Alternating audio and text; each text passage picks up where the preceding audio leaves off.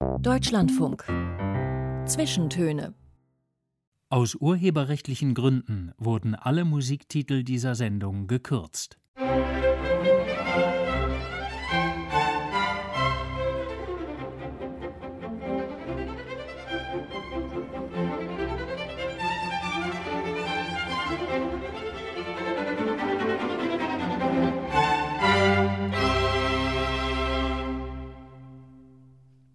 Mann ist keine Altersvorsorge. So heißt eines der Bücher, die mein heutiger Gast geschrieben hat.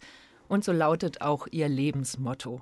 Seit über 30 Jahren setzt sich die Finanzberaterin Helma Sick dafür ein, dass Frauen finanziell auf eigenen Füßen stehen und ihr Schicksal nicht vom guten Willen ihrer Lebenspartner abhängig machen. Und Helma Sick weiß, wovon sie spricht. Als Kind hat sie in der eigenen Familie Gewalt erfahren und deshalb hat sie ein Leben lang auch für ihre eigene Unabhängigkeit gekämpft, sowohl finanziell als auch emotional. Mit über 80 Jahren ist sie heute noch immer Teil ihres Finanzberatungsunternehmens Frau und Geld und eine unermüdliche Anwältin für ihr Herzensthema. Mein Name ist Anna Seibt und ich freue mich sehr, dass sie sich heute Zeit genommen hat, mich in ihrer Heimatstadt München zu treffen. Herzlich willkommen, Frau Sick. Gerne, Frau Seibt. Ein Mann ist keine Altersvorsorge. Das Buch haben Sie 2015 mhm. zusammen mit der ehemaligen Bundesfamilienministerin Renate Schmidt geschrieben. Sie machen aber auch immer noch Vorträge zu genau diesem Thema. Sie werden immer noch dazu eingeladen. Ja, das hat sich durch das Buch natürlich verstärkt. Ich habe immer schon Vorträge gemacht zu dem Thema. Aber das Buch schlug ein, der Titel vor allen Dingen, in Frauenkreisen in ganz Deutschland. Und seitdem werde ich unentwegt zu Vorträgen eingeladen. Bis jetzt, ich habe die ersten Termine 2023. Und für aber das ist doch Wahnsinn. Man Wahnsinn. müsste doch denken, alle wissen ja, das inzwischen. Nein, das ist aber nicht so. Äh, ich, ja, ich habe da auch viel gelernt, weil ich eben durch die Vorträge, in denen ja immer viele Leute sind, Diskussionen hinterher, einfach merke und höre, dass so alte traditionelle Rollenbilder einfach sehr, sehr stark noch im Kopf sind. Also das heißt zum Beispiel, es wird ein Kind gewünscht, es kommt ein Kind, es wird überhaupt nicht überlegt, das sagen mir alle Frauen. Wir haben ja nie diskutiert, wer bleibt zu Hause. Man könnte ja sagen, beide teilen sich die Elternzeit, wäre normal. Kind hat ja zwei Eltern, nicht nur einen Elternteil. Sondern die Frauen sagen mir, wir haben gar nicht geredet drüber, es war so klar, ich bleibe zu Hause. Nein, dann bleibt sie zu Hause und dann wird es immer länger und dann kommt die kleine Teilzeit. Es ist so, dass in Europa zum Beispiel in Deutschland die Frauen die wenigsten Teilzeitstunden arbeiten. Ja. In Deutschland, in, in Deutschland, in, auf ganz Europa gesehen. Äh, und zu lange. Viele arbeiten Teilzeit, bis die Kinder erwachsen sind oder sogar bis zur Rente, schreibt das Bundesfamilienministerium in einer Studie. Und wissen Sie, das ist, das geht einfach nicht, wenn man die Renten anschaut. Die Durchschnittsrente von westdeutschen Frauen liegt bei 694 Euro, bei ostdeutschen Frauen bei 1028. Ja, warum? Weil die Frauen eine andere Sozialisation haben, gelernt haben, in der Familie Frau arbeitet, um Geld zu verdienen und dann natürlich auch eine bessere Rente zu haben. Und das Bewusstsein ist in Westdeutschland nicht. Das hat Gründe und vielleicht kommen wir da noch drauf. Das, die liegen Jahrzehnte zurück. Ja. Das waren politische Entscheidungen, ja. Bevor wir zu tief ja. einsteigen, würde mich aber erstmal noch mal interessieren, mhm. wer lädt Sie denn da ein zu diesen Vorträgen so, und ja. wer kommt denn dann zu diesen Vorträgen? Also einladen, äh, das ist ganz unterschiedlich. Also die Bundesagentur für Arbeit in verschiedenen Städten hat mich eingeladen, verschiedene Parteien außer der CDU, CSU. Die laden Sie nicht ein? Ach, natürlich nicht. aber wegen Ihres Parteibuchs nicht oder wegen Ihres Themas nicht? Wegen des Themas. Ich habe da einmal vor Jahren einen Vortrag gehalten und, das, und die haben einen Schock erlitten. Also die waren einfach doch zu konservativ in der Denke. Nein, also die Grünen laden mich sehr häufig ein, SPD-Frauen laden mich ein, FDP auch gelegentlich, aber dann sehr viele Frauenverbände, die sich sehr für Selbstständigkeit von Frauen einsetzen. Ich habe beim Bundesfamilienministerium, beim Bundesverkehrsministerium und noch bei einem Ministerium, weiß gar nicht mehr bei welchem in Berlin, Vorträge gehalten, am Bundesgerichtshof sogar bei den Frauen. Also aus allen Ecken, äh, fast immer sind es Gleichstellungsfrauen von Städten, die haben ein bestimmtes Budget und sagen, das ist ein Thema, da müssen wir Frauen äh, kriegen, das sich mal anzuhören. Die machen dann gute Werbung. Ich sage immer, ich möchte mindestens 50 Teilnehmerinnen. Es muss sich, soll sich ja lohnen, meine Botschaft loszuwerden. Das möchte ich nicht bei einem Frühstück mit acht Leuten. Ja? Äh, und äh, das ist auch so. Also ich habe teilweise 100, 200 Leute bei den Vorträgen und das sind Frauen, Früher waren es ältere Frauen, die gesagt haben, ich komme, weil ich möchte, dass meine Tochter nicht die gleichen Fehler macht wie ich. Jetzt kommen immer mehr junge Frauen, die also äh, kleine Kinder haben oder gerade dabei sind, eine Familie zu gründen und sehr verunsichert sind, äh, wie sieht es in ihrem Leben finanziell aus. Mhm. Und da und es scheint ich. nichts mit dem Bildungsstand zu tun zu haben, weil das könnte man ja mhm. meinen, aber wenn Sie jetzt sagen, Sie sind auch bei Ministerien für die, für, mhm. für die Angestellten dort mhm. oder beim Gericht oder so, da denkt man doch, okay, das sind Menschen, die sich oder auch die, die Möglichkeiten haben, sich mehr mit ihren Lebensgestaltung auseinanderzusetzen. Aber da ist genau der Irrtum und das weiß, wissen viele nicht. Es gibt seit einigen Jahren eine echte Rückwärtsbewegung bei, besonders bei Akademikerinnen. Und das ist das Verwunderliche. Gerade gut ausgebildete Frauen ziehen sich wieder äh, vermehrt und verstärkt auf die Familie zurück. Ja, das alles so äh, männlich geprägt, die Arbeitswelt, ja, das ist richtig und die ist auch in 100 Jahren noch männlich geprägt, wenn wir Frauen nicht mitmischen und uns nicht einmischen. Der Rückzug ist doch noch nie äh, ein, ein Mittel gewesen, etwas äh, äh gesellschaftspolitisch zu verändern. Und äh, es gibt verschiedene Gründe, die genannt werden, warum das wieder so ist. Äh, der einleuchtendste ist für mich, dass die jungen Frauen von heute sich selbst mit ihren Ansprüchen völlig überfordern. Also sie müssen die hundertprozentige Ehefrau, die tollste Geliebte, die beste Mutter aller Zeiten, dabei immer noch Pilates und Yoga gestellt und schön aussehend und alles. Da sagte Renate Schmidt mal, und das habe ich mir gemerkt, wer in all diesen Dingen hundertprozentig sein will, ist bald ein 500-prozentiges Wrack. Und deshalb sind diese Frauen überfordert. Das geht dann nicht. Und dann kann man nicht auch noch im Beruf ganz toll sein. Und da muss, finde ich, sollen wir Frauen ein bisschen zurück in die Normalität. Ähm, es sagte ein, einer der berühmtesten Kinderpsychiater, äh, Winnicott, schon vor 50 Jahren mal, man muss nicht eine super gute Mutter sein. Es reicht, wenn man eine ausreichend gute Mutter ist. Das müsste genügen. Dann lassen Sie uns die erste Musik hören, die Sie sich gewünscht haben. Es wird heute sehr jazzig in unserer Sendung. ja. Swing ist Ihr mhm. Lieblingsstil. Ja. Woher kommt das? Wie sind Sie zum Swing gekommen? Ja, das hat mit äh, Freund, männlichen Freunden zu tun. Der erst, einer der ersten Freunde, die ich hatte in jungen Jahren, war Jazzfan, spielte selber Klarinette in einer Studenten-Jazzband und äh, da waren wir immer abends in so Jazzkellern unterwegs und das hat sich mir so eingeprägt. Mein langjähriger Ehemann war auch Jazzfan und dann habe ich äh, wirklich eine große Liebe zu der Musik entdeckt, aber nicht zum Modern Jazz, sondern mehr eben, wie Sie sagen, zu diesem Swing Jazz. Oder es gibt noch einen Ausdruck, Schmuse Jazz.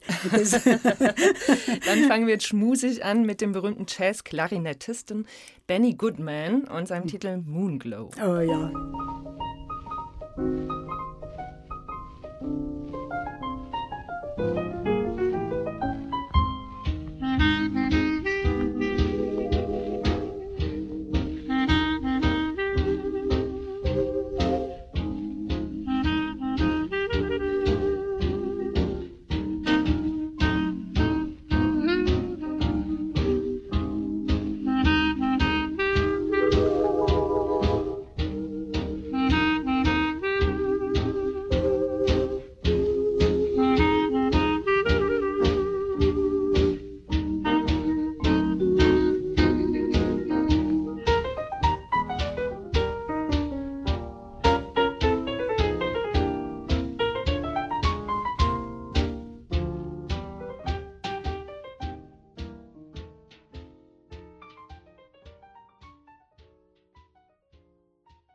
wir sind hier schon gut eingegroovt ja. in diesen Zwischentönen mit Helma Sick, Finanzexpertin, die 1987 mhm. eine explizite Frauenfinanzberatung mhm. gegründet hat. Mhm. Frau Sick, wie sind Sie auf diesen Gedanken gekommen? Es braucht eine Finanzberatung für Frauen. Also das hatte wie immer äh, längere Zeit natürlich gebraucht, bis das in meinem Kopf gereift ist. Ich habe ja schon in früher Jugend, ich bin im Bayerischen Wald in einem kleinen Ort aufgewachsen, habe ich äh, bei einer Tante die Erfahrung gemacht, die von ihrem Mann fürchterlich geschlagen wurde. Der war Alkoholiker. Wenn er einmal die Woche betrunken nach Hause kam, hat er sie aus dem Haus geworfen. Äh, dann hat sie zwei Nächte im Stall geschlafen und ging immer wieder zu ihm zurück. Und ich habe mit 16 zu ihr mal gesagt, warum gehst du immer wieder zu diesem schrecklichen Menschen zurück? Und da weinte sie ganz furchtbar und sagte, ich habe doch nichts. Da, da, kommen mir heute noch die Tränen. So elend klang das. Ich habe nichts, ich habe kein Geld, ich muss zurück zu ihm. Und ihr Leben fing wirklich erst an, als er gestorben war. Und das ist doch keine Lebensperspektive. Dann war ich 25 Jahre später kaufmännische Geschäftsführerin im Frauenhaus in München und habe da gesehen, dass die Frauen nicht nur schrecklich misshandelt waren, sondern überwiegend auch kein Geld hatten und sich ein eigens, eigens bestimmtes, selbstfinanziertes Leben gar nicht vorstellen konnten. Und äh, das hat sich in mir, das waren Mosaiksteine, ohne dass ich damals die Dimension wirklich begriffen hatte, habe mich dann aber in der Elternzeit äh, mehr damit befasst. In der Elternzeit habe ich dann noch Betriebswirtschaft studiert und dann las ich einen Artikel über zwei Frauen in Bremen, die sich mit einer Finanzberatung äh, äh, selbstständig gemacht hatten. Und ich habe das gelesen und wusste, das will ich machen. Das ist es. Frauen müssen Bescheid wissen, was es bedeutet, abhängig zu sein im Laufe ihres Lebens. Und das habe ich dann 1987 als Ein-Frau-Betrieb gemacht.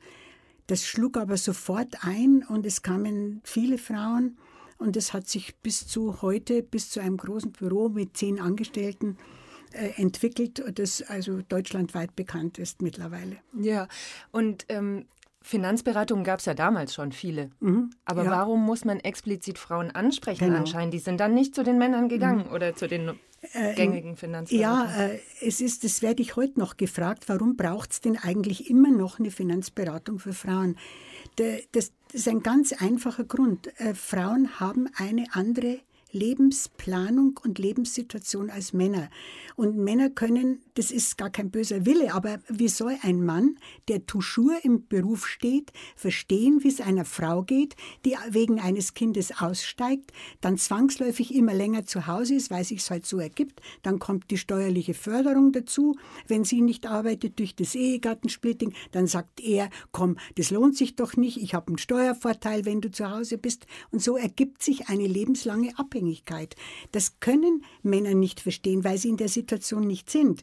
Und ich habe von vielen Frauen gehört, ja, ich werde ja gar nicht ernst genommen, wenn ich zur Bank gehe. Wenn, ich, äh, wenn eine Frau sich selbstständig machen wollte, einen Kredit wollte, dann hieß es, warten wir doch auf ihren Mann, damit wir das besprechen können, wenn es um ihr Geschäft ging, um ihr Geld. Wobei sich das hoffentlich ge gebessert Na, hat heute, oder? Naja, ne? also manchmal, manchmal erzählen mir Leute noch was anderes, aber es hat sich schon gebessert. Ja. Aber das ist der Grund.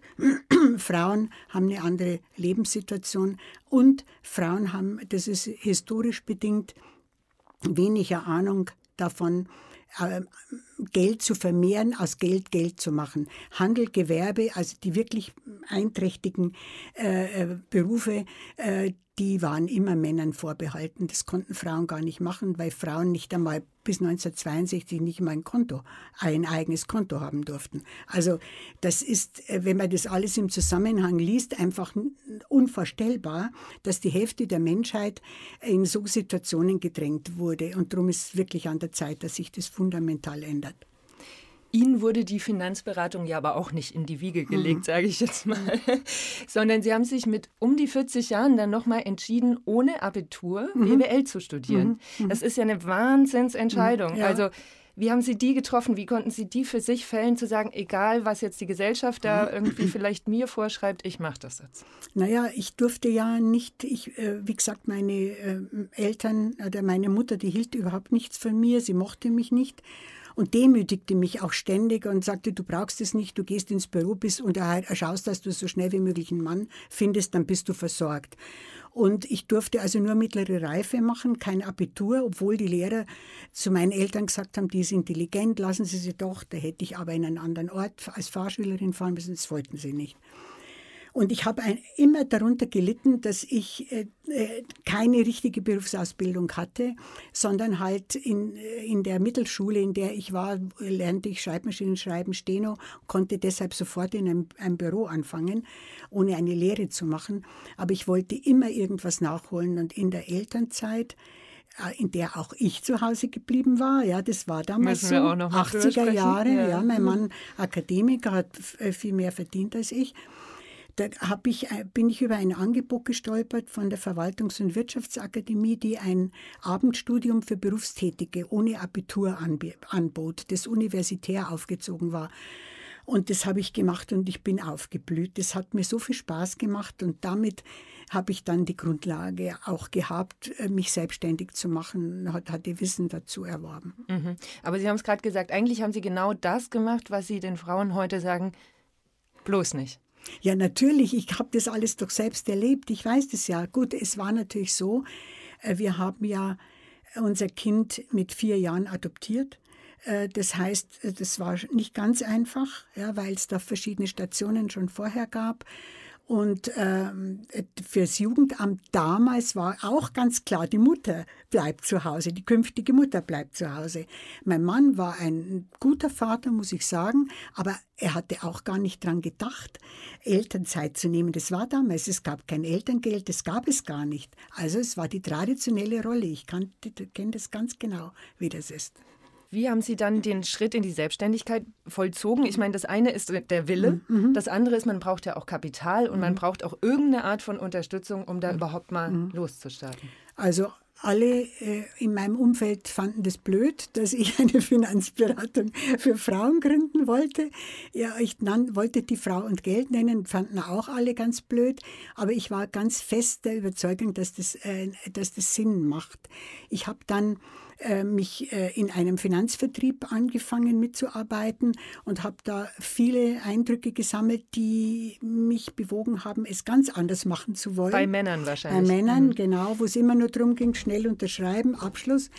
Und ich war der Ansicht, wenn Leute, Frauen das kriegen, was sie in ihrem Leben wirklich brauchen, dann dann ist auch zwangsläufig Erfolg im Geschäftlichen damit verbunden, weil sie ja zufrieden sind. Das also Sie meinen jetzt die Finanzprodukte oder ja, Versicherungen, Beispiel, die Sie wirklich brauchen? Wenn Sie das mhm. wirklich brauchen, nicht weil ich damit ganz viel verdienen will, das ergibt sich dann zwangsläufig. Und genauso war es auch. Wir haben aber alle alteingesessenen Finanzberater, mit denen ich geredet habe, gesagt, also wie kann man nur so blöd sein, Frauen beraten zu wollen? Die machen doch immer nichts, die haben keine Ahnung und verstehen nichts, da werden sie in einem Jahr pleite sein. Naja, uns gibt es immer noch. ja, wie war das denn? Ähm, also so die Anfangszeit. Ich, mhm. äh, Sie hatten, glaube ich, auch in Ihrer Biografie so ein bisschen drüber mhm. geschrieben. Mhm. Dann gibt es irgendwelche Kongresse oder so und ja. man ist dann immer diese Frau allein ja, in diesem, genau. ich sage es jetzt mal ein bisschen despektierlich, Haufen von Männern. Genau. Ich bin äh, nach Frankfurt äh, einmal im Monat gefahren, da gab es hochwertige Finanz äh, Seminare die, äh, wo ich sehr viel gelernt habe, aber es waren fast nur Männer, ganz wenig Frauen. Und ich hab, das habe ich eben geschrieben in der Autobiografie. Mittags saß ich mit sechs Männern an einem Tisch und man hatte so Schildchen, wo drauf stand Frau und Geld, Finanzberatung für Frauen. Und dann, die Männer redeten alle miteinander, mit mir redete keiner, bis einer sich mal umdrehte, das Schild anschaut und sagt, Frau und Geld, was ist das denn? Und dann habe ich gesagt, ja, eine Finanzberatung für Frauen. Ach so drehte sich um und redete mit den anderen weiter. Mich, mit mir hat keiner geredet. Ja. Ich habe aber die Aufmerksamkeit des Seminarleiters ähm, äh, geweckt und der hatte mich dann ein paar Jahre später, als die Zeit bei ihm anfragte für das Zeitmagazin, suchten die eine Finanzberaterin, die anders ist als üblich und da hat er mich vorgeschlagen. Das war also als Kol Kolumnistin oder Interviewpartnerin? Ja, die wollten ein Interview mhm. mit mir machen. Aber ich habe, äh, wie gesagt, ich habe in einem Finanzvertrieb nicht nur in einem gearbeitet, habe da Eindrücke gesammelt, habe mich fortgebildet, wo immer es nur ging, viele Seminare besucht. Und dann dachte ich, ich kann als Ein-Frau-Betrieb ganz bescheiden anfangen. Ja. Ja. Und das war jetzt Ende der 80er Jahre. Mhm ist jetzt ein bisschen Zeit vergangen mhm. seitdem. Ja. Hat sich denn was geändert ja. äh, an den Fragen, mit denen die ja. Frauen zu Ihnen kommen? Ja, als ich anfing, kamen überwiegend Frauen, die über, über 40, 45, 50 teilweise waren und die gerade einen Schicksalsschlag erlitten hatten. Also der Mann war gestorben oder schwer krank geworden und äh, die dann plötzlich äh, äh, mit, dem, mit dem vorhandenen Geld umgehen mussten, aber keine Ahnung hatten. Das war so damals die Ausgangssituation. Das hat sich fundamental verändert, ganz klar. Frauen haben ja heute alle eine Ausbildung. Viele sind ja, die meisten sind berufstätig, verdienen selber Geld und wollen natürlich auch mit dem Geld etwas machen. Und Frauen sind eher bereit, sich beraten zu lassen, und eher, das finde ich sehr positiv zu sagen, ich habe wenig Ahnung, aber ich möchte was lernen. Ja, ich möchte wissen, wo, was da ist. Mit Männern habe ich die Erfahrung gemacht, äh, wenn zum Beispiel Frauen Männer mitgebracht haben, dass die mir in den ersten zehn Minuten immer beweisen wollten, dass sie es eigentlich besser wissen als ich. Und ich muss dann manchmal schon lachen, weil es immer wieder so war, ja. Oder die Frau hatte geerbt, das Ehepaar kam, geredet hat nur er. Und wenn ich dann gesagt habe zu ihr, ja, äh, was sagen Sie denn zu dem, was Ihr Mann jetzt alles so vorschlägt? Oder was haben Sie sich denn gedacht, was Sie mit dem Geld machen möchten? Ja, mein Mann macht es schon das hat sich schon verändert. Mhm. Ja, also Frauen sind selbstbewusster geworden. Sie wissen, wie wichtig Geld ist und möchten auch was Sinnvolles damit tun. Mhm. Aber Sie als Beraterin müssen, das haben Sie ja auch gerade gesagt, da kommen Leute hin, die vielleicht sich noch nie damit auseinandergesetzt mhm. haben. Sie müssen ja auch ein gewisses Vertrauen oder einen mhm. Vertrauensvorschuss mhm. genießen, mhm. weil ich gehe zu Ihnen hin und muss dann quasi annehmen, was Sie mir ja, da sagen. Wie, ja. wie machen Sie das? Ist das vielleicht auch ein bisschen anders bei Frauen als bei Männern? Also ich habe ja nie Kunden geworben, ja, das wollte ich auch nicht. Ich habe Wissensvermittlung gemacht, also ich habe Vorträge gehalten, damals schon über die Situation von Frauen, ja, und das hat viele aufgeweckt und, und äh, bewogen, sich um Rat an uns zu wenden oder an mich damals. Und ähm, Jetzt weiß ich nicht mehr, was Sie genau gefragt haben. Wie Sie, wie Sie das machen, so. also dass die Frauen ja. auch wirklich ja, genau. guten Gewissens vertrauen genau. und dass Sie auch guten Gewissens äh, mhm. Ihre Produkte im Endeffekt ja auch verkaufen. Es ist ja schon natürlich, auch ein Unternehmen. Absolut, natürlich. Ich musste auch von was leben. Nein, nein, das war so, immer so und das ist im, im Prinzip heute noch in den Grundzügen so. Im ersten Gespräch geht es überhaupt nie um Produkte ja, sondern es geht darum, wie lebt die Frau, wer ist sie, was hat sie für eine Lebenssituation eben, hat sie Kinder, ist sie in einer Partnerschaft, erbt sie mal was oder nicht, was verdient sie, was hat sie für Kenntnisse, welches Risikobewusstsein hat sie. Aufgrund dieses Gesprächs, das schriftlich festgehalten wird, kriegt sie ein paar Tage später ein ausführliches schriftliches Angebot, ein Vorschlag, äh, mit verschiedenen Möglichkeiten, ja, also verschiedene Risikostufen zum Beispiel. Sie muss sich dann wieder an uns wenden. Das ist überhaupt das Prinzip. Sie muss sich beim ersten Mal schon an uns wenden und auch beim zweiten Mal muss sie reagieren und sagen, ich habe Ihr Angebot erhalten, es gefällt mir, aber ich habe noch viele Fragen, ich möchte ein Gespräch. Dann kommt das zweite Gespräch. Und dann wird klar, die meisten Frauen sagen dann, jetzt weiß ich Bescheid, ich kenne die, stellen dann tausend Fragen, jetzt weiß ich Bescheid, ich kenne die Risiken, ich, mir gefällt das und das und das möchte ich über sie machen. Ich möchte gern ihre Kundin werden. Und das ist, damit ist dann verbunden, dass sie, solang, wenn sie das will, ein Leben lang unsere Kundin ist und uns jederzeit kostenfrei um Rat fragen darf. Ah ja, okay, ja. das ist auch wie so eine Ehe dann ein bisschen. Ja, und das ist für viele wichtig. Jetzt nehmen Sie doch die Situation jetzt. Ja, die Börsen stürzen ab wegen der Rohstoffpreise, Krieg in der Ukraine. Viele Leute, die wenig Ahnung haben, geraten in Panik. Oh Gott, mein Geld ist nur noch die Hälfte wert. Und da ist es wichtig, sich an kompetente Leute wenden zu können, die nicht jetzt äh, betätscheln und nur beruhigen, sondern sagen, was ist Sache, wie, hat's in, wie ist es in früheren Krisen gewesen, in allen Krisen bisher war es falsch zu verkaufen sondern zu bleiben und zu schauen. Und dann gemeinsam mit uns zu haben, will ich auf Dauer dann da drin bleiben? Möchte ich nochmal sowas erleben oder lieber nicht? Also wir haben mit den meisten oder fast allen unseren Kundinnen langjährigen Kontakt mhm. und die finden das auch sehr angenehm. Ja. Und jetzt ist ja könnte ich mir vorstellen, dass sich viele denken, ich brauche eigentlich erstmal ein Vermögen, um überhaupt mhm. zu Ihnen zu kommen. Mhm. Was sind denn die Voraussetzungen, dass ich mhm. quasi mich überhaupt an Sie wenden kann mhm. und Sie sagen, ja, okay, das macht Sinn? Na, das muss man gar nicht. Also natürlich haben manche ein Erbe und wissen nicht, was sie damit anfangen sollen. Aber ich plädiere ja immer dafür, sehr früh schon mit dem Sparen anzufangen. Das ist, machen ja Männer so. Die fangen mit Anfang 20 an, Frauen mit Mitte 30. Ist die das empirisch? Also gibt es da, so. ja? Es gibt keine Studien, aber das ist ein Erfahrungswert, mhm. den alle bestätigen. Und damit verschenken sie viele Jahre, wo das Geld schon was für sie tun könnte. Ich sage immer, so früh wie möglich anfangen. Ab 25 Euro kann man in jeden Fonds investieren. Und dann hat man schon mal etwas gemacht, sieht dann, ah, das läuft ja ganz gut, ich muss auch mich gar nicht weiter beschäftigen damit. Ich stocke das auf auf 50, auf 100 Euro oder mache noch einen zweiten Fonds dazu. Und so kann man sich langfristig dann eine runde Geschichte mit unserer Hilfe aufbauen. Wie Sie zu Ihrer Expertise gekommen sind, das interessiert mich natürlich auch, aber das hören wir erst nach einem weiteren Song.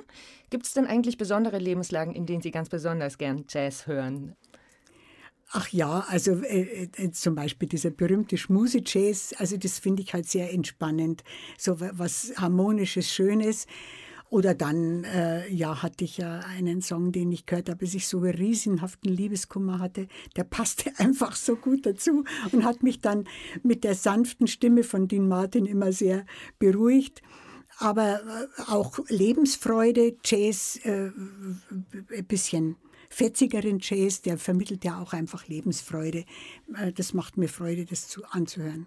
So wie das nächste Lied, Begin the Begin. Ah, ja. Das Lied wurde 35 von Cole mhm. Porter komponiert mhm. und dann ist es zum absoluten Jazzklassiker mhm. avanciert. Mhm.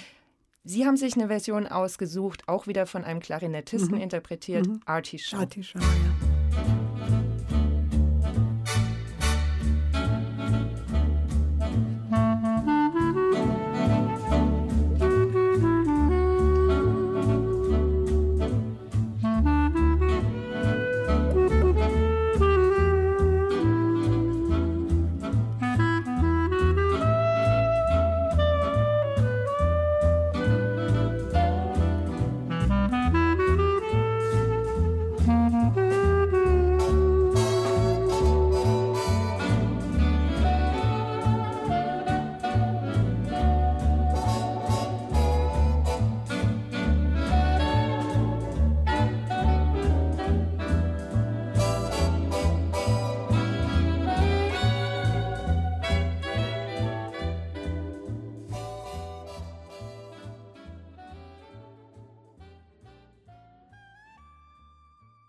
Sie hören die Zwischentöne. Mein Name ist Anna Seibt und mein heutiger Gast ist die Finanzexpertin Helma Sick. Frau Sick, Sie haben es vorhin schon erzählt. Für Sie war eigentlich der vorgesehene Weg Heirat, Hausfrauendasein, Kinder kriegen. Sie durften nicht das Gymnasium besuchen, obwohl Sie es gerne gemacht hätten und obwohl Sie auch die Empfehlung der Lehrer dazu hatten. Und Sie sollten als Bürokraft arbeiten, was Sie dann auch getan haben, bis eben der richtige Mann gefunden wurde. Wann war Ihnen klar, ich mache da nicht mit? Schon relativ äh, früh, äh, aber ausgehend eben auch von der Abwertung, die ich über meine Mutter so erfahren habe. Sie mochte mich ja einfach nicht von Geburt an und hat mir immer gesagt, du bist nichts, du kannst nichts, du taugst nichts, wer weiß, was aus dir werden wird. Sie sagte mir auch, ich sei so hässlich und äh, was definitiv nicht stimmte. Nur also das war schon so Psychoterror. Das war ein also. Psychoterror. Ich wusste das aber nicht, dass es nicht stimmt. Ich habe mich wirklich hässlich gefunden. Und wenn ich in den Spiegel geschaut habe, habe ich immer nur ein hässliches Mädchen gesehen. Und, äh, und sie traute mir null zu. Und ich habe dann, und das äh, denke ich heute in, im Rückblick, war was ganz Gesundes, eine richtige Wut entwickelt. Eine konstruktive Wut. Ich sage immer, nicht die destruktive, zerstörerische, sondern eine Wut, dir werde ich es zeigen. Du wirst es schon noch mal sehen. Aus mir wird was, das unbedingt, und das wollte ich ihr beweisen. Ich habe sie nie beweisen können, weil sie das nie akzeptiert hat, was ich gemacht habe. Sie Aber hat das dann einfach nicht so richtig anerkannt. Sie hat es nie anerkannt, egal mhm. was ich gemacht habe. Aber außer, außer als ich meinen Mann äh, geheiratet habe.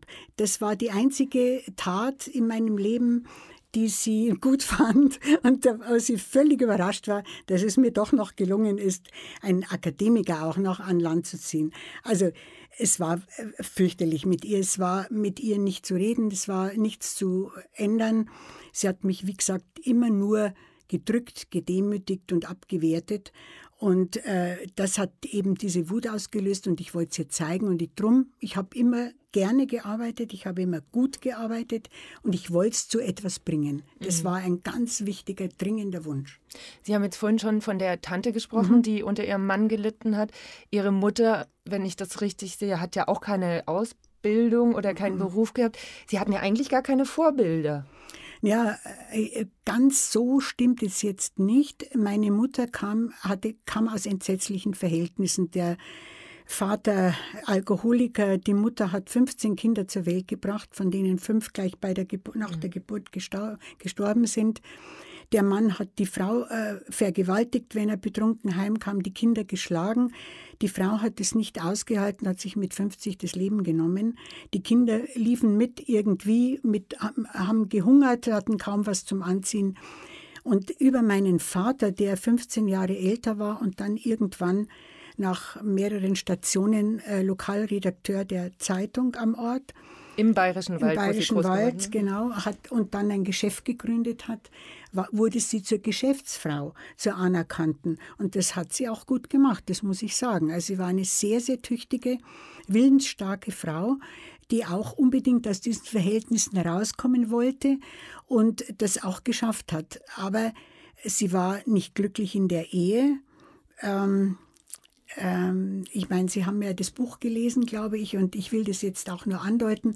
Mein Vater hat mich über alles geliebt, im Gegensatz zu meiner Mutter, aber etwas mehr als nur ein Vaterliebe war das, ja. Also man kann schon sagen, er hat sich also sexuell Er hat mich missbraucht, er hat mhm. mir nie wehgetan, aber er hat mich eindeutig sexuell missbraucht und meine Mutter muss das irgendwo gewusst haben. Es wissen immer die Mütter mit, aber sie wollte es nicht zur Kenntnis nehmen, weil das, und das ist wieder so etwas gewesen, es ist mir nachher erst bewusst geworden, sie hätte ja ihr Leben aufgeben müssen. Und das konnte sie nicht, das wollte sie nicht. Und das hab, dafür habe ich sogar ein Stück Verständnis, ja, auch wenn ich die war, die darunter gelitten hat. Also sie wollte aus diesen Verhältnissen auf gar keinen Fall mehr raus. Also ein Vorbild in dem Sinne war sie nicht, wie sie emotional war, aber was sie aus ihrem Leben gemacht hat, ja. Aus so, solchen schwierigen, schlimmen Verhältnissen zur angesehenen äh, Geschäftsfrau mit einem Haus, mit einem Geschäft, mit äh, mit einer Familie zu werden, das ist ihr gelungen. Ja, die Familie hat zwar nicht wirklich funktioniert, aber immerhin war es eine. Mhm. Sie beschreiben das auch äh, in Ihrem Buch als keine besonders glückliche Kindheit, mhm. so in den 40er, 50er Jahren mhm. im Bayerischen Wald. Das klingt alles sehr düster und bedrückend, mhm. aber ich glaube, es gab trotzdem ein paar mhm. schöne Momente mhm. und zum Beispiel war das das Tanzen. Ja, ja, also ich durfte ja kaum irgendwo hingehen. Meine Mutter wollte das nicht, nur einmal äh, in der Woche in einen Volkstanzkurs. Und weil sie hat wohl gedacht, es schadet nicht, wenn ein Mädchen sowas kann. Vielleicht ist es förderlich bei einer Eheschließung oder was. Jedenfalls durfte ich da hingehen. Aber es war halt schon wieder etwas, was da äh, schlimm war, denn das war um 10 Uhr, also 22 Uhr zu Ende. Und um 10 nach 22 Uhr musste ich zu Hause sein. Aber ich wollte halt auch manchmal mit den anderen noch ein bisschen reden oder so. Und wenn das nur ein paar Minuten später war, dann stand sie hinter der Haustür und hat mir, hat mir Ohrfeigen gegeben. Ja, also äh, die reinste Freude war es dann auch nicht. Ich musste mhm. immer scha schnell schauen, nach Hause zu kommen. Aber ich hatte immer Freundinnen es ist mir immer leicht gefallen, Freundinnen zu finden. Wir haben als Kinder tagsüber viel Freiheit gehabt, über Felder gelaufen, in Wäldern gespielt. Es war ja damals alles noch ganz anders als heute. Und da habe ich, äh, ich glaube, da kommt auch meine Liebe zur Natur her, die mir immer noch viel gibt. Und das waren schon die schönen Momente in meinem Leben. Lassen Sie uns Blueberry Hill hören von Fats Domino. ja. War das auch ein Lied Ihrer Jugend? Ja, das war in den 60er Jahren die Musik, nach der man getanzt hat. Ja. Also äh, schmalzig, glaube ich, schnulzig, aber es war die äh, Musik. Das war die.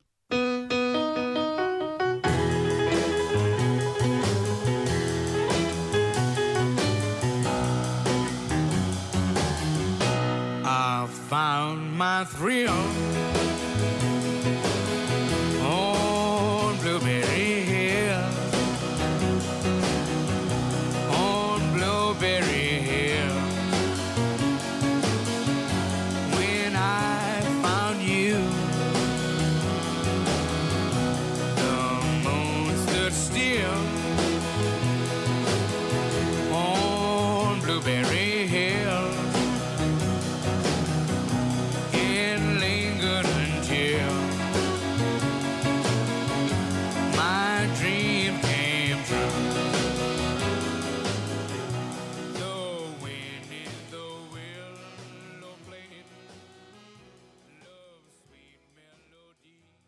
Frau Sick, Sie freuen sich so. Das sind so Erinnerungen. Das war halt die Tanzmusik in den 60er Jahren, ja.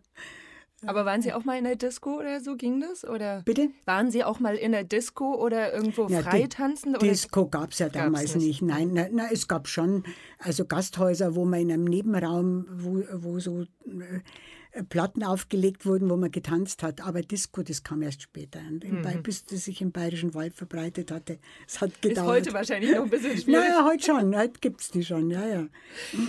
Sie haben es erzählt, Ihre Eltern hatten einen Schreibwarenladen, Mhm. der bei Ihnen im Haus irgendwie unten drin war.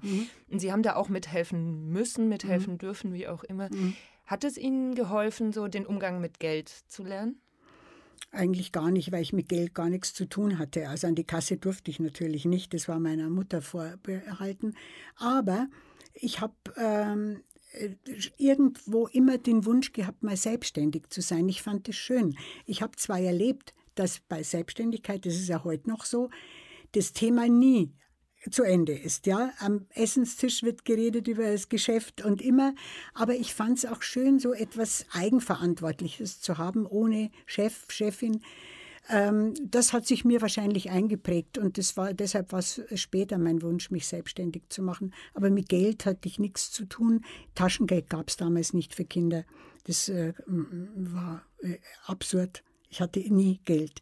Ich konnte mal vielleicht mal ein Eis kaufen mit ein paar äh, kleinen Münzen, die, die mein Vater mir zusteckte, aber sonst, sonst auch nichts.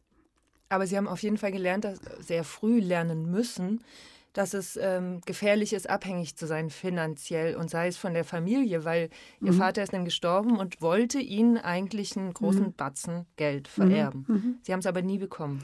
Nein, also er hat mir das Testament gezeigt. Ich wusste, dass es das gab und er hatte, wie gesagt, er liebte mich über alles, ja, äh, mit Schattenseiten, aber auch es war für mich wichtig, dass mich überhaupt einer liebte und das war er. Und er wollte mich äh, schon gut bedenken in, in dem Testament. Und als mein Vater starb, wie gesagt, ich war 17, war das Testament verschwunden. Und ähm, ich gehe einfach davon aus, also nach der Lage der Dinge, dass meine Mutter das hat verschwinden lassen, weil sie nicht wollte, dass ich was bekomme. Das Geschäft, Haus mit großem Grundstück hat mein Bruder geerbt, der acht Jahre älter war. Das war auch in Ordnung. Er hatte eine Handelsschule besucht und sollte ja einmal dieses Geschäft weiterführen. Aber ich meine, ich wusste ja damals nichts über Erbrecht. Ich wusste überhaupt nichts, was, was mir zusteht. Das, äh, äh, das war absurd. Ich war mit 17 als noch halb ein Kind. Das kann man sich heute gar nicht vorstellen. Heute sind 17-jährige Fa- junge Frauen. Also ich bin nie aus diesem Ort rausgekommen. Und man ich konnte nicht googeln. Ich kon, man konnte nicht googeln, ich habe nichts erfahren. Dann haben die mich, also Mutter und Bruder, zum Notar geschleppt und haben, weil mein Bruder sagte, was ich aus seiner Sicht verstanden habe, ja, ich will äh, das Geschäft übernehmen, aber nur, wenn es mir ganz gehört. Es waren ja auch noch Schulden drauf. Er sagte, ich muss mich da um die Schulden kümmern und dann möchte ich, dass, dass mir es ganz gehört. Und dann haben sie mich halt dahin geschleppt und ich habe unterschrieben. Und äh, der Notar sagte sogar noch, na ja, irgendwas müssen Sie jetzt Ihrer Schwester schon geben. Aber wissen Sie, auf dem Land war das damals auch alles nicht so, wie es sich gehört hätte vielleicht. Und dann haben sie mir halt ein Wohnrecht in dem Haus eingeräumt, obwohl klar war, dass ich auf Dauer da nicht bleiben würde. Also das war die erste schlimme Erfahrung mit Geld. Ja. Sie haben sich trotzdem freigeschwommen, Mhm. Sie sind nach München gezogen, ähm, haben sich da als Sekretärin auch hochgearbeitet Mhm. bis zur Chefsekretärin, glaube ich. Und später Vorstandssekretärin in einem großen Vorstandssekretärin. Konzern, ja. Mhm. Und dann kam so eine Art Cut und Sie haben was ganz anderes Mhm. gemacht. Sie sind kaufmännische Leiterin des ersten Frauenhauses in München geworden. Genau. Sie hatten doch überhaupt keine Ausbildung Genau. dafür. Wie ging das? Ja, das ist halt äh, schon ein bisschen typisch für mich. Also ich, äh, ich hatte beruflich, wie gesagt, viel Erfolg. Vorstandssekretärin Neue Heimat war damals der große Wohnbaukonzern, ähm, habe viel verdient. Aber ich wusste, auf Dauer befriedigt mich das nicht. Ja? Also irgendwie war da die Fahnenstange, das Ende der Fahnenstange erreicht. Und ich habe dann mal mit meinem Mann zusammen einen Film im Fernsehen gesehen über das erste Londoner Frauenhaus. Und da gab es so eine Art kaufmännische Geschäftsführerin, die sich um Organisation, Finanzen und alles kümmerte. Und das, ich war wie elektrisiert. Ich wusste, das ist es, das ist es, das möchte ich machen. Und mein Mann, der mich ja schon kannte, sagt, ja, dann, dann schau mal, wie du das irgendwie hinkriegst. Und dann habe ich mir nach reiflicher Überlegung natürlich, einen Termin im Sozialreferat der Stadt München geben lassen und habe der Planungsleiterin gesagt, ja, ich habe erfahren, Sie planen ein Frauenhaus, ein sehr großes, 100 Plätze in Stufen, weil es ein altes Haus war, das renoviert werden sollte. Ich möchte da gerne kaufmännische Geschäftsführerin werden. Das wird ein großes Haus. Da braucht es jemand, der sich um Organisation und um all das kümmert. Und dann sagte die dasselbe, was Sie gerade gesagt haben. Sie haben doch keine Voraussetzung. Was meinen Sie denn befähigt Sie dazu? Und dann habe ich gesagt, ich kann sehr gut mit Zahlen umgehen, ich kann sehr gut organisieren, habe einen ganz klaren Blick für das, was so vor sich geht. Ähm, und ich denke, so ein großes Haus braucht so jemanden. Ja? Und ich habe dann gesagt, ich habe Gewalterfahrung, allerdings nicht mit einem Partner, sondern mit einem Elternteil. Mich würde interessieren, wie in Familien Gewalt entsteht. Das, äh, mich packt das Thema. Und äh, ich muss wohl so überzeugend gewesen sein, dass sie mich dem Trägerverein vorgeschlagen hat. Und ich konnte dann diese kaufmännische Geschäftsführerin werden, war die erste, die dort gearbeitet hat. Ich habe schon im Vorfeld beim, äh, bei der bayerischen Landesregierung die, die Mittel beantragt, die Zuschüsse. Es musste ja finanziert werden bei der Stadt und beim Ministerium. Und habe das dann fünf Jahre lang, ich glaube, ziemlich gut gemacht. Sie haben Sarah Vaughan vorhin schon angesprochen. Mhm. Lassen Sie uns doch noch ein Lied hören. Ähm, Afroamerikanischer Jazz. Der Titel ist Good Night, My Love. Genau, es ist ein Wiegenlied eigentlich und hatte mit meiner späteren Lebenssituation einiges zu tun, ja. Erinnert Sie an Ihren Sohn? Ja, genau. Ja. Haben Sie ihm das vorgesungen? Ich, naja, so gut wie Sarah Vaughan kann ich nicht singen, aber ich habe es oft gehört und es war so einstimmend äh, für mich. Ich habe ihm oft vorgesungen äh, beim, vorm Einschlafen, ja. Good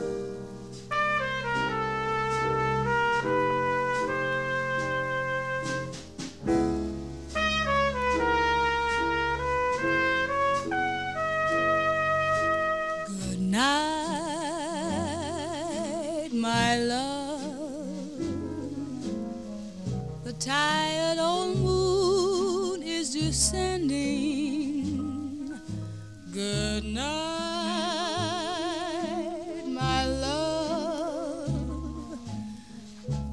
moment with you now is ending. It was so heavenly holding you close to me.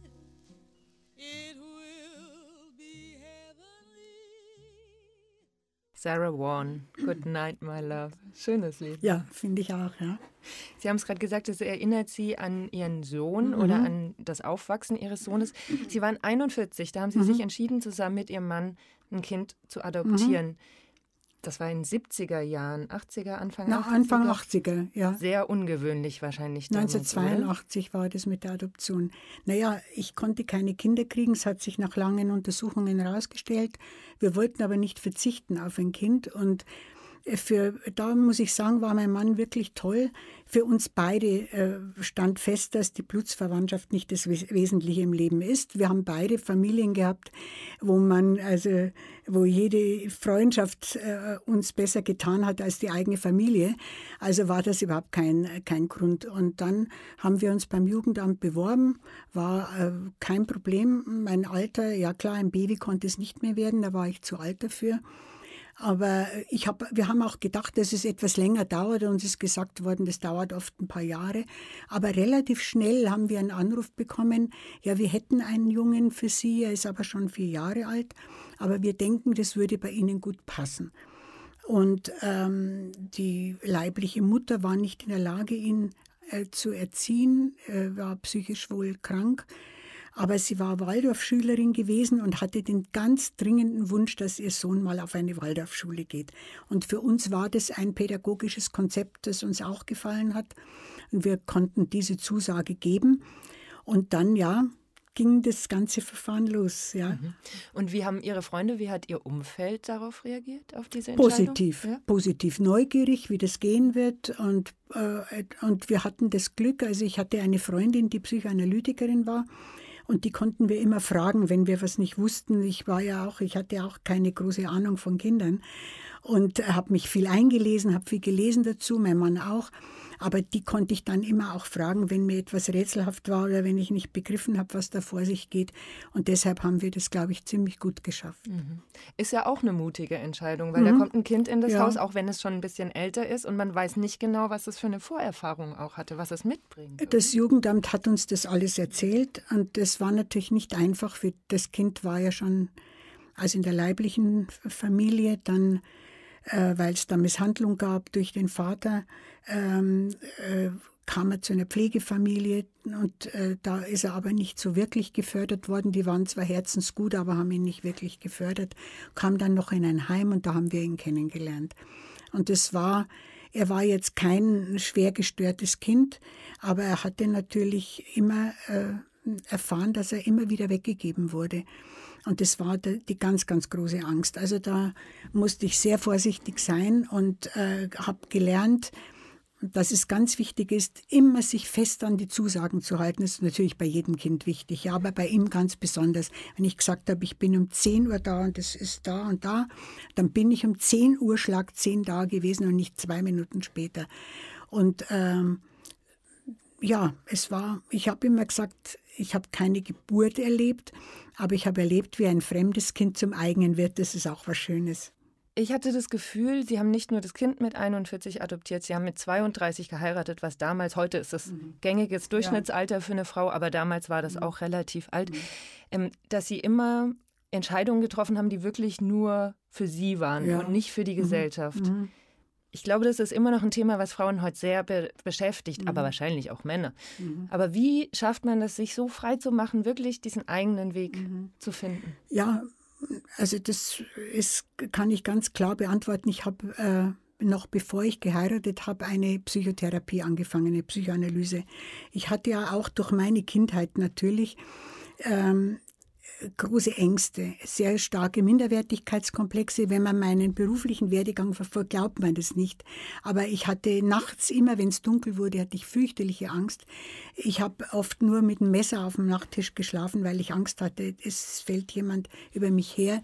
Ich wurde nachts bedroht von Monstern. Also das war alles sehr schwierig und wie gesagt, dieses Reden, du bist zu hässlich, was soll das dir bloß werden, äh, war auch nicht förderlich also zum äh, Selbstbewusstsein und ich habe immer gut gearbeitet, aber eine Freundin in München dann schon hat mal zu mir gesagt, du bist so nervös, ich denke, ich, ich empfehle dir mal meine Ärztin, du gehst da mal hin. Und diese Ärztin, das war ein Lichtblick in meinem Leben. Es war der erste Mensch, der sich wirklich für mich interessiert hatte. Die äh, hat sehr schnell bemerkt, dass mir Medikamente nicht helfen. Ich bin ja früher schon einmal, äh, noch im Bayerischen Wald, das fällt mir gerade ein, zu einem, in, in, einen, in Straubing, in einer größeren Stadt, zu einem Neurologen gegangen und der hat mir Valium verschrieben. Da war ich 18 oder 19, das muss man sich mal vorstellen. Ich habe es überhaupt nicht vertragen, Ausschlag am ganzen Körper bekommen.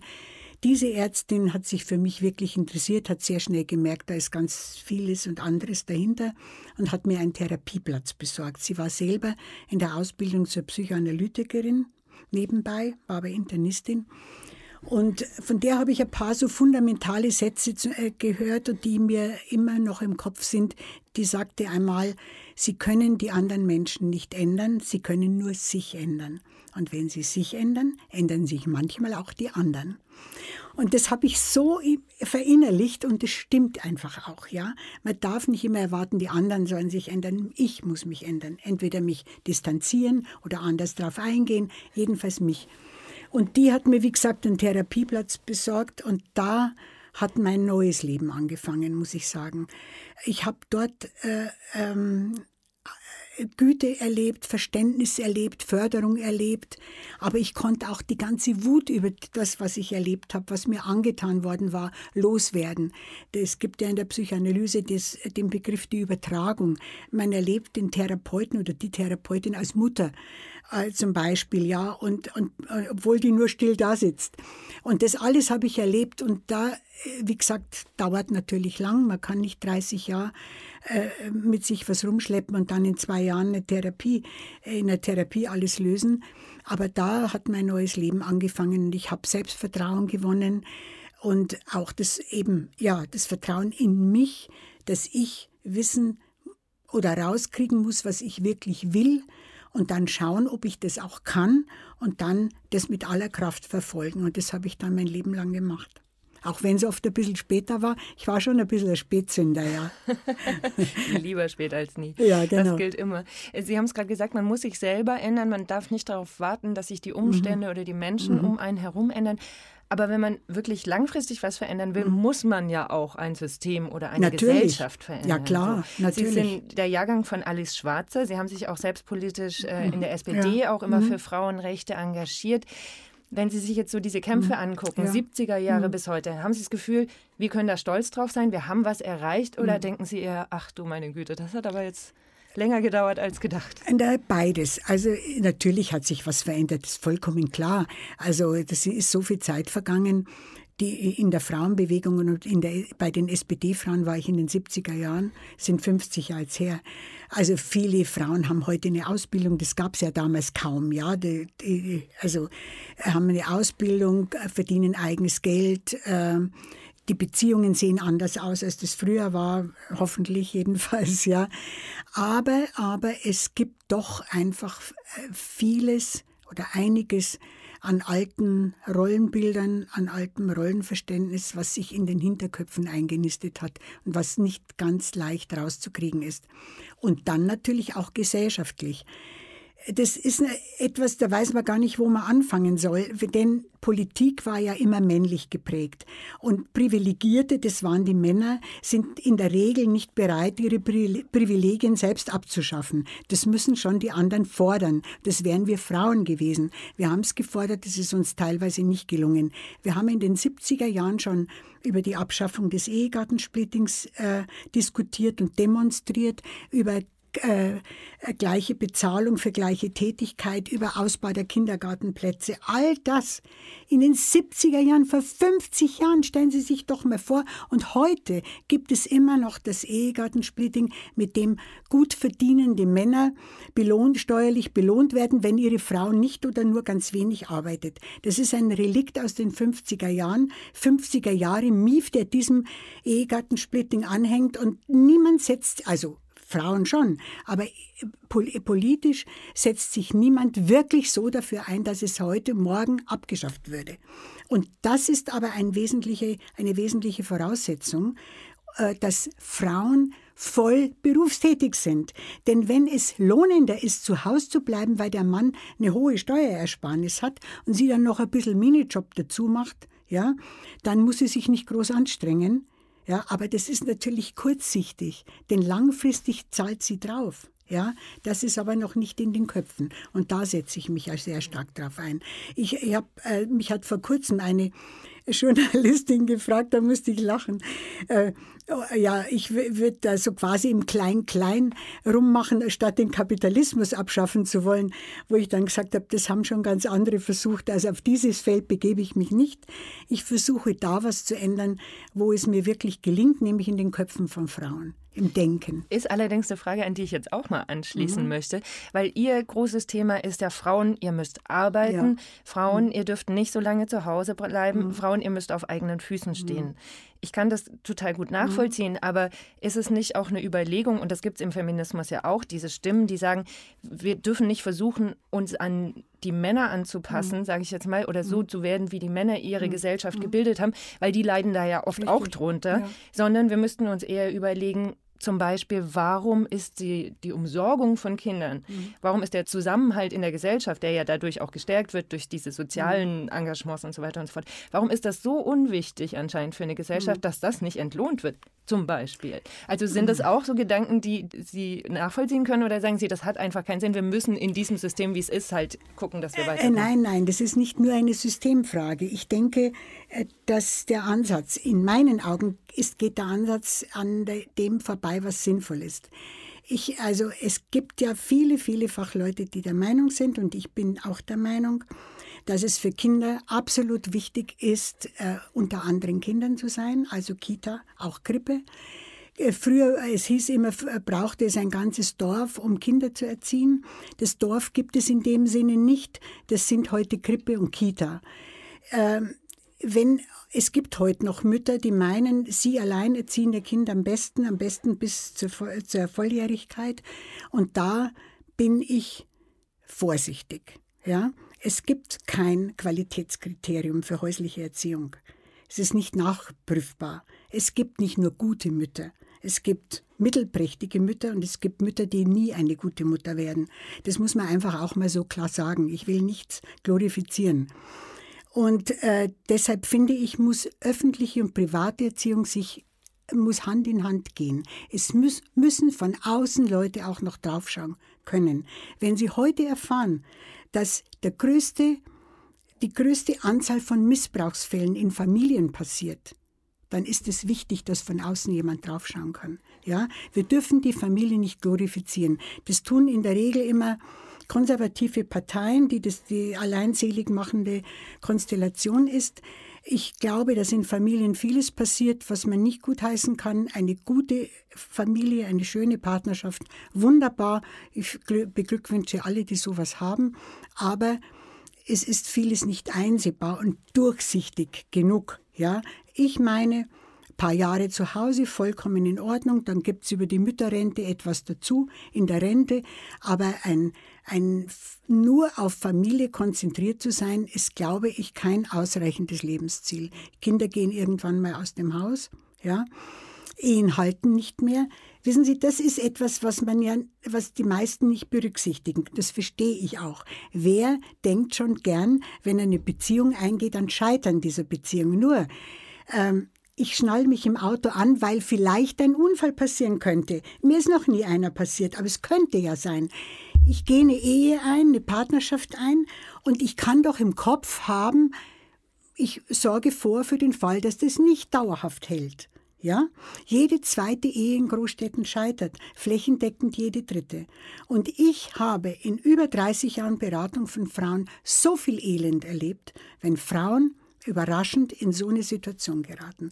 Ich habe erst vor kurzem eine E-Mail einer Frau bekommen, die ich vor 25 Jahren mal beraten habe. Und die schrieb mir jetzt, und das hat mir wirklich die Tränen in die Augen getrieben, dass sie so dankbar ist, dass ich ihr, was ich ihr alles geraten habe, zur eigenen Absicherung, zu einem Ehevertrag.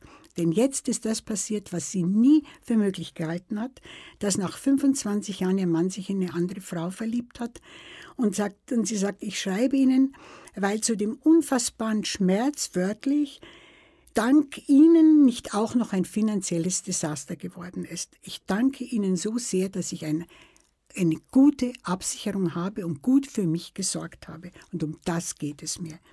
Also auf das Beste hoffen, aber auf das Schlimmste vorbereitet sein, das wäre eigentlich ein gutes Lebensmotto. Wir können uns nicht das Leben schönreden, so ist es nicht. Das Leben hat Höhen und Tiefen und nicht immer passt uns alles, aber man kann vorbereitet sein. Und dass das auch nach äh, 30 Jahren Ehe passieren kann, ist ja sogar auch Ihnen selber ja, auch natürlich, passiert. Ja, ne? ja, ich war 30 Jahre verheiratet zehn Jahre, die letzten zehn Jahre waren völlig überflüssig für dich. Heute mal, ich muss jetzt lachen, es ist so lange her. Naja, wirklich. Die, also es war so. Ähm, wissen Sie, das war so typisch. Und wenn ich dann so zurückschaue, war es wirklich typisch.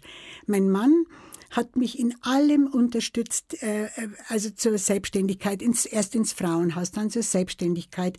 Es war, er war stolz auf mich, es fand er ganz toll. Aber, aber, in der Selbstständigkeit ähm, habe ich dann wirklich ziemlich schnell Bekanntheit erlangt. 1992 war der große Artikel im Zeitmagazin. Daraufhin habe ich ein Angebot bekommen, ein Buch zu schreiben von einem renommierten Verlag. Dann kam das zweite Buch. Dann äh, habe ich äh, den Auftrag von Brigitte bekommen, äh, der größten Frauenzeitschrift über Geldthemen zu schreiben. Das war das erste Mal, dass in einer Frauenzeitschrift jemand über Geldthemen schrieb. Und ich wurde immer bekannter und bekam immer mehr Aufträge, Vorträge, Bücher, alle Interviews und so weiter. Bis heute geht das so. Und das wurde ihm irgendwann zu viel. Und das hat er nicht ertragen. Ich sage immer, in Anlehnung an My, My Fair Lady, Er mochte gerne, dass er Professor Higgins war und ich Eliza Doolittle. Also die Lernende, die er be betreut und äh, hochhebt und mhm. unterstützt. Aber als ich dann so auf Augenhöhe war, äh, dann passte ihm das dann doch nicht mehr. Er hat mich dann wirklich mehrfach betrogen und immer wieder. Und dann fing er eben auch an, ständig an mir rumzukritisieren. Ich habe später dann mal eine Studie in die Hände bekommen, die das genau belegt hat, wo stand, dass Männer selten sagen, also mir wird es echt zu viel, du wächst mir fast über den Kopf und ich ertrage das fast nicht, dass man dann reden könnte, sondern dass sie dann anfangen, an ihren Frauen rumzumeckern. Ja, da hast du, da kommen graue Haare und dein, dein Oberfell, äh, Oberlippenfältchen und der Hintern wird zu dick und lauter solche Sachen. Und Weil sie auch nicht drüber sprechen können, über ihre Gefühle. Ja, mhm. eben. Also meckern sie so rum und ich habe das überhaupt nicht ausgehalten. Und dann natürlich auch bei meinem dann schon besser geworden in Selbstbewusstsein, aber drunter war halt schon immer noch das, kann, bin ich nicht die Richtige oder bin ich, genüge ich nicht, wenn er wieder mal eine Freundin hat, das wurde mir dann ja auch zugetragen, ja. Aber es gibt noch was zu lachen dabei, weil mein Mann hatte ja ein Konzept, nämlich wenn ihm eine seiner Liebschaften zu viel wurde, weil die dann ein bisschen mehr Ansprüche gestellt hat, dann hat er zu der gesagt, das ist mir auch mehrfach erzählt worden, du, also wir müssen jetzt eine Pause machen in unserer Beziehung. Weißt du, meine Frau hat jetzt irgendwie spitz gekriegt, dass da was läuft. Und weißt du, die, meine Frau, die ist so temperamentvoll. Wenn die eine Wut hat, da muss man mit allem rechnen. Und drum jetzt mal Pause. Dann war er die natürlich los. Aber recht hat er wahrscheinlich gehabt. ja, also zum, ich habe nicht zur Waffe gegriffen, das nicht. Aber irgendwann einmal war es mir zu viel. Äh, das war also mit der letzten Freundin dann in unser Ferienhaus äh, nach Frankreich gefahren ist. Und ähm, dann wusste ich, jetzt geht's nicht mehr. Also ich habe viel zu lange zugeschaut. Ja, das ist auch so was, dass ich dann halt oft denke, das geht noch und wenn ich mich bemühe und überhaupt und so, es ging nicht mehr. Und dann habe ich gesagt, ich will die Scheidung und das, das aber wollte er nicht. Er wollte schon gern mit mir zusammenbleiben. Ja, also er war ja auch irgendwo stolz auf mich. Aber äh, das hat er mir bis zu seinem Tod nicht verziehen. Er hat sogar verfügt, dass ich nicht zu seiner Beerdigung gehen darf hören wir ein trauriges Liebeslied. Dean Martin. Ja, ja. It's easy to remember. Genau. Das passte damals ja äh, für einige Zeit, ja.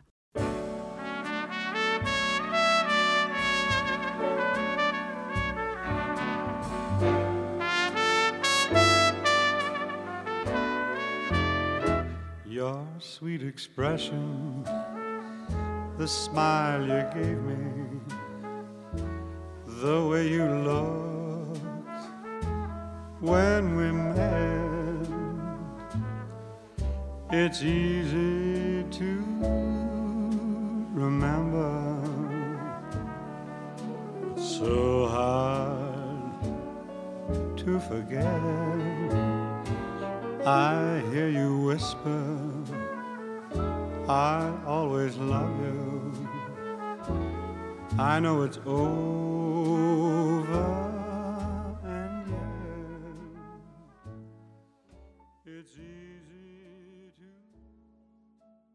Die Finanzexpertin Helma Sick ist heute zu Gast in den Zwischentönen.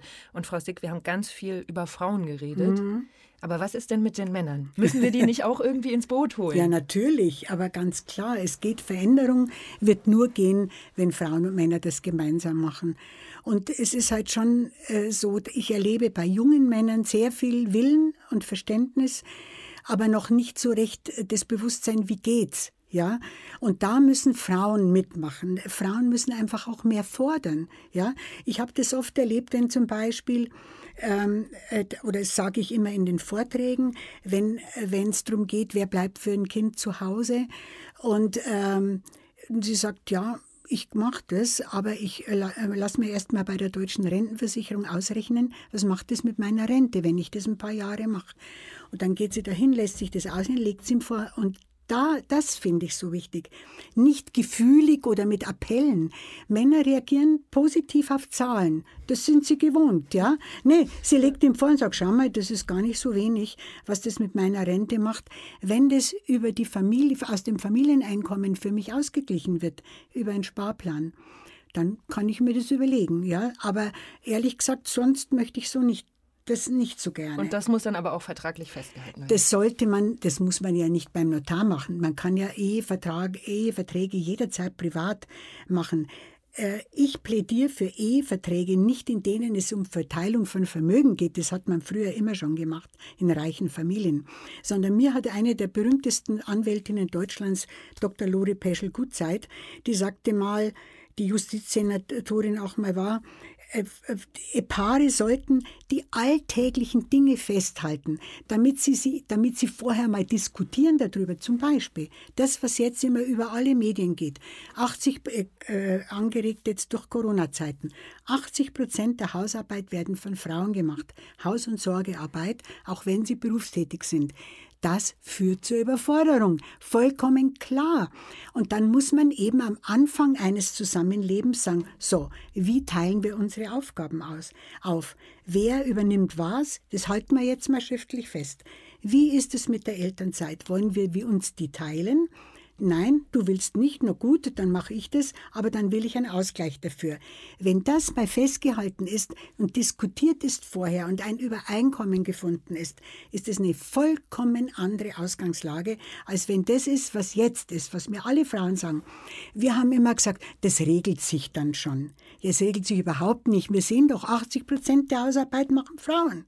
Ja, das geht nicht. Und da müssen Frauen mehr fordern, aber Sie müssen auch etwas toleranter den Männern gegenüber werden. Und da muss ich, Renate Schmidt sagte das oft so nett, sie sagte, mein Gott, wenn Sie dann mal putzen, dann haben halt die Fenster Streifen, was ist da schon, es tut niemandem weh, dann trotzdem loben, was sie es überhaupt gemacht haben. Äh, nicht immer noch mal rumnörgeln mhm. dran. Also man muss ihnen auch was zutrauen. Ja. Junge Männer sind eher bereit, die Älteren da wird es schwieriger, würde ich einmal sagen. Da ist oft Hopfen und Malz verloren. Verzeihen Sie mir, wenn, die, wenn ich das so sage, aber äh, oft ist es so. Bei den Jungen sehe ich wirklich Potenzial. Jetzt ist es aber ja auch schwierig, als Frau immer in dieser fordernden Rolle zu sein. Mhm. Ich finde es persönlich als jüngere Frau, ich bin Anfang 30, mhm anstrengend. Immer bin ich diejenige, die fordert, die sagt, ihr müsst es anders machen, ich will es anders haben, ich möchte mhm. mich nicht dem ja. unterordnen. Ja? Wäre es nicht auch irgendwie wichtig, die positiven Seiten für die Männer auch mal vielleicht rauszu, äh, äh ja, herauszustellen und ja. zu sagen, ihr habt auch was davon, wenn ja, ihr natürlich. damit macht? Ja, klar. Ich erlebe das doch in meiner Familie. Mein Sohn und meine Schwiegertochter, zwei kleine Buben. Mein Sohn hat bei beiden Kindern äh, sich mit seiner Frau die Elternzeit genau geteilt. Und er ist der begeistertste, glühendste Vater, den ich kenne. Der ist so begeistert von seiner Vaterrolle, dass er also Tag und Nacht diese Kinder und wie er mit denen umgeht, es treibt einem Tränen der Freude in die Augen. Und ich denke mir, viele Männer hätten viel mehr davon. Ich sehe oft, mein Büro ist ja in München, in, in dem Stadtteil äh, Lehel, der die höchste Geburtenrate hat. Und da ist in der Nähe meines Büros ist ein Kindergarten. Und da sehe ich viele junge Väter, die die Kinder hinbringen, abholen und ganz, ganz reizend mit ihnen umgehen.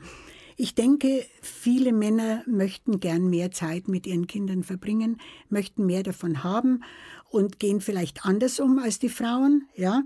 Aber das macht ja nichts, ja. Kinder sollen ja beides lernen, ja. Also äh, ich finde, man sollte ihnen mehr zutrauen, aber was noch wichtig ist, das haben Sie vorhin auch schon angesprochen, was gesellschaftlich verändert werden muss. Es ist einfach so, zwei Vollzeittätige Eltern mit kleinen Kindern, das geht nicht. Ja, da überfordern sich alle. Ja, und darum äh, bin ich eine absolute Verfechterin des Vorschlags von Jutta Almendinger, das ist die Präsidentin des Wissenschaftszentrums für Sozialforschung in Berlin, die schon seit Jahren sagt, Vollzeit muss künftig weniger Zeit bedeuten. Zum Beispiel 32 Stunden. Ja? Wenn beide 32 Stunden arbeiten würden, zum vollen Gehalt. Zum vollen Gehalt, dann käme das aufs Gleiche raus, wie wenn er nur die Vollzeit hat und sie gar nicht. Ja, aber es ist gleicher verteilt und bietet für beide andere Chancen. Und die Familie kommt nicht zu kurz, wenn dann auch noch die Kinderbetreuung optimaler ausgebaut wäre und die Ganztagsschulen. Und äh, da denke ich, sehe ich ein großes Potenzial. Und ich glaube, dass die Digitalisierung da helfen könnte, dass also Vollzeit tatsächlich mal sein könnte, weniger Stunden bei vollem Gehalt. Es muss nicht sein, dass man 40 Stunden arbeitet und dann hätten alle mehr davon. Und ich glaube, dass alle oder viele sehr viel glücklicher wären. Aber ums Fordern, liebe Verseibt, kommen Frauen nicht drum. Es sagte schon vor 50 Jahren die große Feministin äh, Simone de Beauvoir, Frauen, die, nicht, die nichts fordern, bekommen das, was sie fordern, also nichts. Drum, es hilft nichts, das müssen wir lernen. Frauen können das schlecht, Männer haben doch damit überhaupt kein Problem. Die gehen in Gehaltsverhandlungen und fordern. Ja? Da hat eine Professorin ein Buch geschrieben, in dem sie schreibt, dass in USA, und das, sie sagt, das ist, kann man übertragen auf Deutschland, über 50 Prozent der männlichen Bewerber für eine Stelle fordern Gehalt, ja, und nur 7 Prozent der Frauen. Und die sagen, ich nehme, was ich kriegen kann. Genau. Mhm. Ja. ja. Die Finanzexpertin Helma Sick war heute zu Gast in den Zwischentönen. Vielen Dank, Frau Sick, dass wir miteinander gesprochen haben. Danke, Versalb, für die Einladung. Und wir beenden diese Sendung natürlich noch mit einem Jazzklassiker, mit Sway von oh, Rosemary schön. Clooney. Ja, das ist die Tante von George Clooney tatsächlich. Ach, was? Ich, ja, echt? ich habe es nochmal nachgeguckt. Das wusste ich gar nicht. Nächste Woche redet mein Kollege Joachim Scholl mit dem Bestsellerautor Maxim Leo. Und wenn Sie diese oder andere Zwischentöne-Sendungen nochmal nachhören wollen, dann finden Sie die auf unserer Homepage oder in der DLF Audiothek. Mein Name ist Anna Seibt und ich wünsche viel Spaß beim Weiterhören.